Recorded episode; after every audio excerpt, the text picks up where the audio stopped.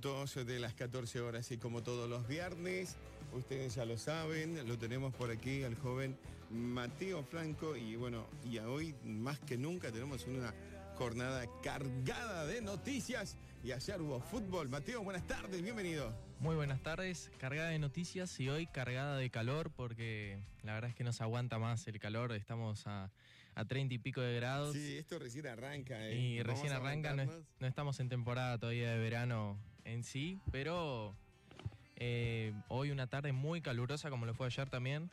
Eh, sí, cargada de, noticias, Tuvimos Copa Libertadores ayer, tuvimos los cuartos de final y el cierre de los octavos de final. Y este fin de semana también tenemos fútbol local.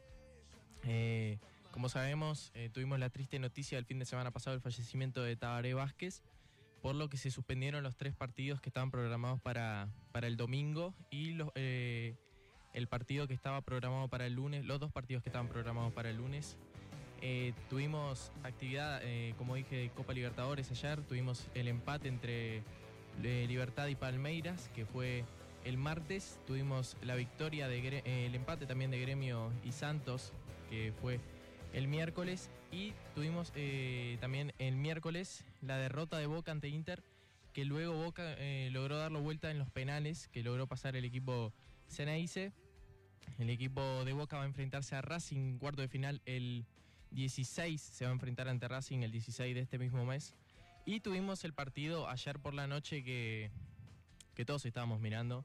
El partido entre Nacional y River Plate de Argentina. ¿A vos te parece que le robaron al Partido Nacional o son cosas del fútbol moderno con el VAR? No, no, a mí no me parece que le robaron al Partido Nacional. Nacional perdió bien. Eh, tal vez la, algunas situaciones, es cierto que para los dos lados eh, estuvo mal el árbitro. Me parece que el árbitro estaba muy poco seguro de sus decisiones, ya que todo el tiempo recurría al VAR y me parece que eh, tenía una falta de seguridad que se notaba desde lejos el, juez del partido. Es cierto que, salieron muchas imágenes del segundo gol de River, que a mí me parece que estaba en posición adelantada, no por las imágenes que mostraba la televisión y por las que mostraba el VAR, sino por la primera imagen que mostró la televisión que se veía la posición adelantada y después salieron las otras imágenes que se veían desde ángulos distintos y ahí uno puede sacar sus conclusiones. Me parece que, que no, que no le robaron a Nacional. El primer penal que le, que le cobraron a, a Olivero, si no me equivoco, sí, a Olivero fue. El primer penal que, que le cobraron a Nacional no me pareció penal. Eh, en vivo me pareció, pero después lo miré más veces y no me pareció penal. Eh, de igual manera lo atajó Rochet, que vive un gran momento de Nacional. Eh, después, el segundo penal que le cobran sí me parece penal, más allá de que la pelota rebote en la pierna del jugador de Nacional, que rebote en la pierna de la borda, me parece que, es penal y fue bien sancionado. Después viene el gol de Montiel, el jugador de River, el lateral derecho de River, viene el gol de Montiel y después Nacional, bueno, después del gol, si ya estaba muy relegado en el segundo tiempo, fue un equipo totalmente distinto al del primer tiempo. Nacional salió el primer tiempo jugando distinto, al menos en ataque jugó igual que contra Independiente del Valle, pero después en ataque se, lo, se vio un equipo distinto que buscaba más, tal vez por el ingreso de, Gabriel Neves en Nacional y por los apoyos que tenía Vergesio tanto, de Cougo como de Treza en ataque, pero después se vio un equipo muy distinto en el segundo tiempo, también por, por, bueno, se vio un Gabriel Neves con un nivel muy inferior y también Treza en el segundo tiempo, más que nada por el cansancio, porque hicieron un gran esfuerzo en el segundo tiempo, pero ya se vio a, un Angeleri en River mucho más libre por, por su banda izquierda, porque Treza ya no le daba más para seguir presionando. Se vio un Cogo Nacional muy impreciso, más allá de que no sea su posición habitual jugar como extremo, como delantero por la izquierda.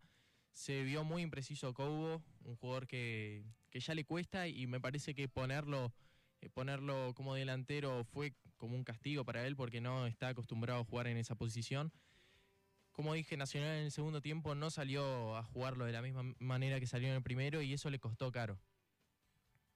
Mateo, dos cosas importantes que podemos rescatar de este, de este torneo. ¿Será que Nacional se puede hacer fuerte ahora en la vuelta? a mí me parece que sí. esto contra River, lo mismo le pasó a los equipos brasileños y esta, esta dependencia de los árbitros con el tema del VAR también me parece que termina cubriendo un rol importantísimo. A ver, a mí me parece que, que Nacional le puede hacer frente a River dependiendo de cómo plantee el partido.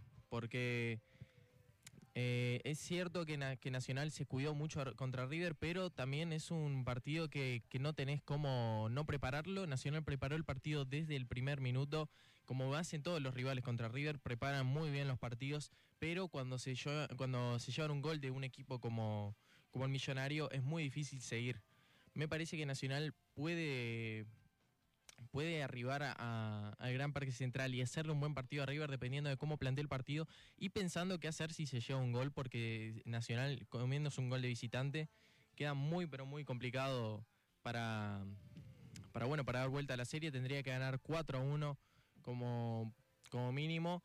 eh, y bueno, son cosas que, que tiene el fútbol. Contra River, no puedes descuidarte porque es un equipo que si le das espacios te, te come, como pasó ayer que me parece que si no, que si no fuera por, por el golero de Nacional, por Rochet, podría haberse ido con una goleada mucho más fea.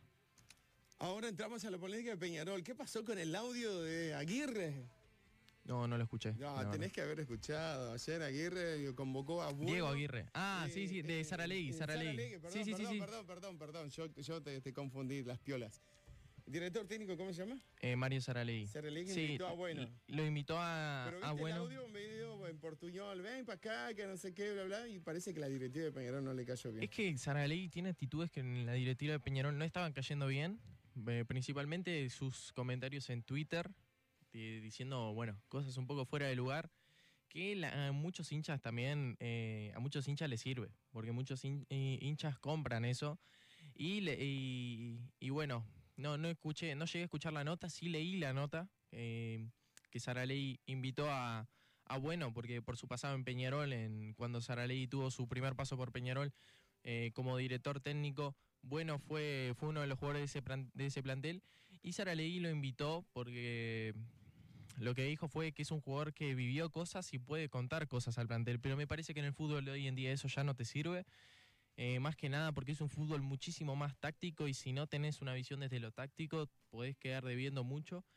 Y bueno, tenemos el clásico ahora el domingo, que me parece que, que estuvo bien la, la no permisión de Bueno ingresando, porque queriendo no es una persona que viene, que vive en Artigas y, y claro, iba a volver desde Artigas para, para ingresar a la burbuja de Peñarol o a la supuesta burbuja que tienen todos los clubes. Que, que bueno, me parece que estaba un poco Aparte fuera de ya lugar. había hecho el trayecto, ya estaba Claro, ya- llegando. El- Aparte, creo, por lo que tengo entendido, tenía que someterse a un hisopado y toda aquella Claro. historia. Claro. Y la directiva dijo, no, no, no, por aquí no, chiquito, no. Es que no, imagínate, eh, tenés un caso positivo previo a un clásico, nadie quiere eso. Más a- eh, además, la cantidad de suspensiones que ya tuvo este clásico, la cantidad de, de suspensiones que tiene la fecha 7, porque es la fecha, las 6 y las 7 son de las fechas con más suspensiones de, de lo que viene siendo el campeonato intermedio que se tendría que haber jugado ya el mes pasado. Entonces, me parece que ninguna directiva quiere arriesgar Nacional. Llega ahora, después de una derrota al clásico, llega con el plantel desgastado que no van a jugar ni Orihuela ni Méndez. Orihuela que tuvo, me parece que una lesión en el tobillo, en la repetición se veía la pierna de Matías Suárez, eh, digamos, forzando el tobillo de, de Orihuela contra el piso y es, sí, ojalá no sea nada grave por, porque es un jugador de 18 años apenas.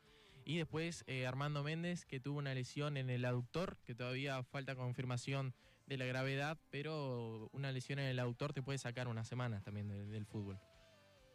Pues bien, Mateo Franco, ¿alguna otra cosa que usted quiera aportar para este próximo fin de semana? Ocho minutos van de las 15 para este viernes 11 de diciembre. Y bueno, repasar la- las fechas de las vueltas de cada una de las series de Libertadores, que, Bárbaro. que Libertad Palmeiras, repito, empataron 1 a 1, la vuelta va a ser el próximo 15 de diciembre a las 9 y 30 horas, como 9 y 30 horas de la noche. Gremio y Santos van a jugar la vuelta el 16 de diciembre a las 19.15. Boca Racing van a jugar la ida por Libertadores. Recordemos que Boca va a una fecha atrasada y Racing también.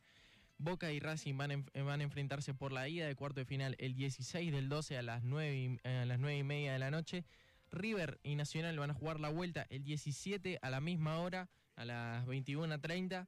Y después tenemos la fecha del intermedio, que y son tres partidos, sin contar el partido entre los partidos entre Rentistas y Torque y, Deportivo Maldonado y Danubio, que están atrasadas, y Defensor, perdón, que están atrasadas, que van a ser Eh, River Plate contra Fénix juegan hoy a las 17 horas. Eh, Peñarol y Nacional juegan el domingo a las 17.30 y Deportivo Maldonado y Danubio juegan el domingo a las 20 horas. Después tenemos los partidos suspendidos que falta confirmarse la fecha. Rentistas y Torque. Rentistas tuvo el caso positivo de su director técnico Alejandro Capuccio.